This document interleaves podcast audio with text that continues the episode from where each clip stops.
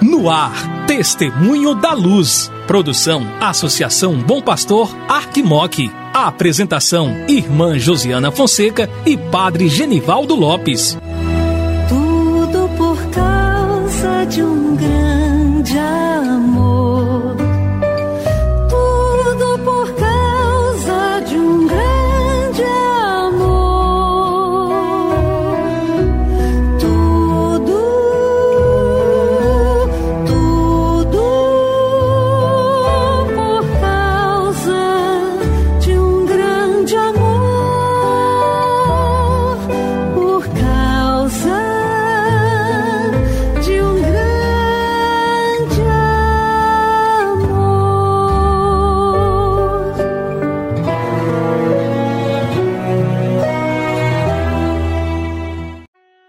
Meu irmão, minha irmã que acompanha a programação da Associação Bom Pastor Arquimoc pela Rádio Terra M e pela Web Rádio Bom Pastor. Começa agora o programa Testemunho da Luz. Eu sou a irmã Josiana Fonseca, da Congregação das Irmãs da Sagrada Família e coordenadora do Secretariado para a Missão da Arquidiocese de Montes Claros, juntamente com o padre Genivaldo Lopes, da Congregação dos Missionários da Sagrada Família e vigário para a ação pastoral da nossa arquidiocese, estarei com você aqui no programa Testemunho da Luz. Que bom que é ter você em nossa companhia. Hoje é dia 6 de julho, é dia de nós celebrarmos o dom da vida de Padre Antônio de Oliveira Maia. Padre Antônio, parabéns pela sua ordenação presbiteral. Nós queremos louvar e bendizer a Deus quando dizemos que queremos celebrar sua vida, é a sua vida em Cristo. Que o Senhor Deus possa abençoá-lo, que o Senhor possa se sentir muito amado e que possa servir o povo de Deus com muita generosidade. Parabéns! E agora a gente segue a programação com o Padre Genivaldo.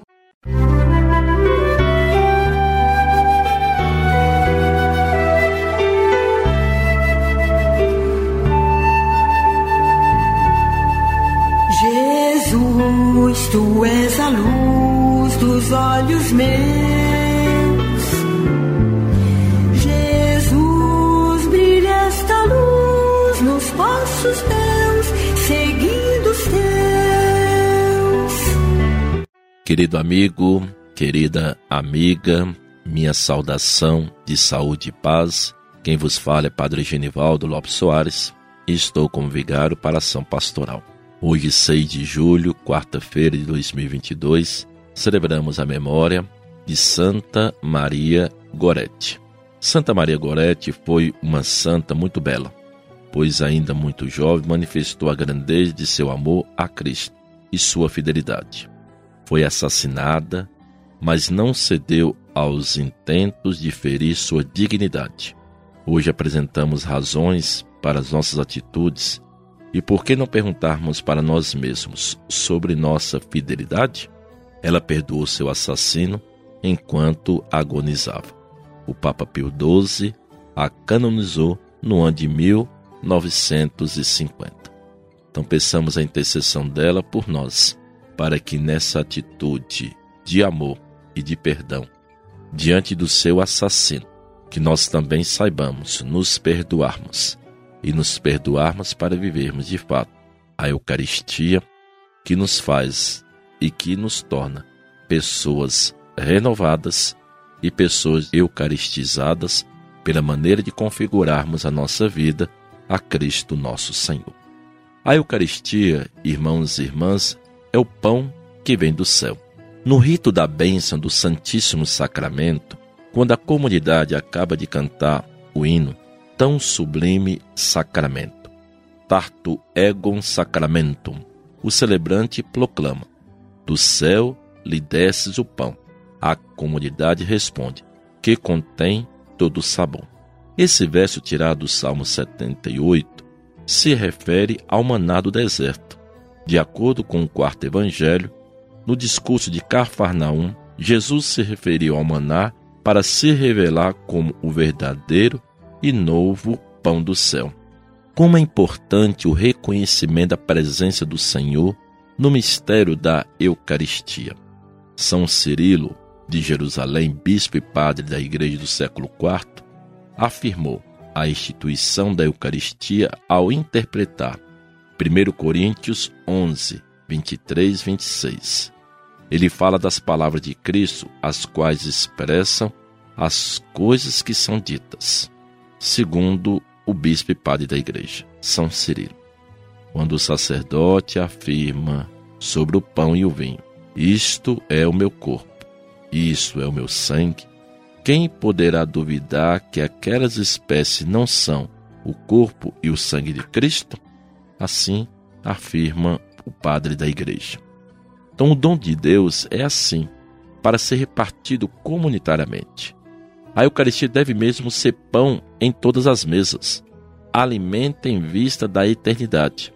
Nesse sentido, afirma Santo Irineu de Leão, bispo e padre da Igreja do século III, um outro santo.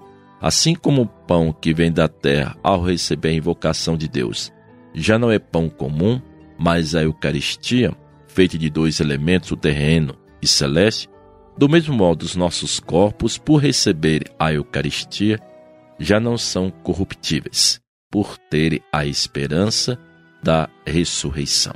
Então, quando nós comungamos de Jesus na Eucaristia, querido amigo e amiga, nós morremos para esse mundo, para assim podermos nascer para um mundo novo. O um mundo novo onde vamos estar sempre atento à vontade de nosso Senhor expressa naquilo que é a nossa realidade existencial, buscando sempre entender que ao comungar de Jesus na Eucaristia, devemos ir absorvendo as atitudes dele, para que assim possamos transformar o mundo no seu reinado.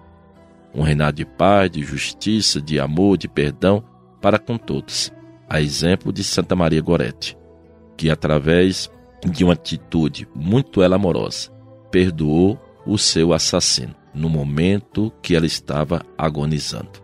Isso é sinal de santidade é você conseguir perceber que a nossa vida não pode ser uma vida vingativa, mas a nossa vida deve ser uma vida o quê? Amorosa, buscando sempre fazer o bem, independente da pessoa que seja. Nós vamos mudando o mundo pela nossa capacidade de podermos amar, de podermos ser solidários, partilhando e confiando que a graça de Deus vai operando na vida de cada um de nós para que assim possamos transmitir essa mesma graça aos irmãos e irmãs, para nos tornarmos de fato um povo abençoado pelo nosso Senhor.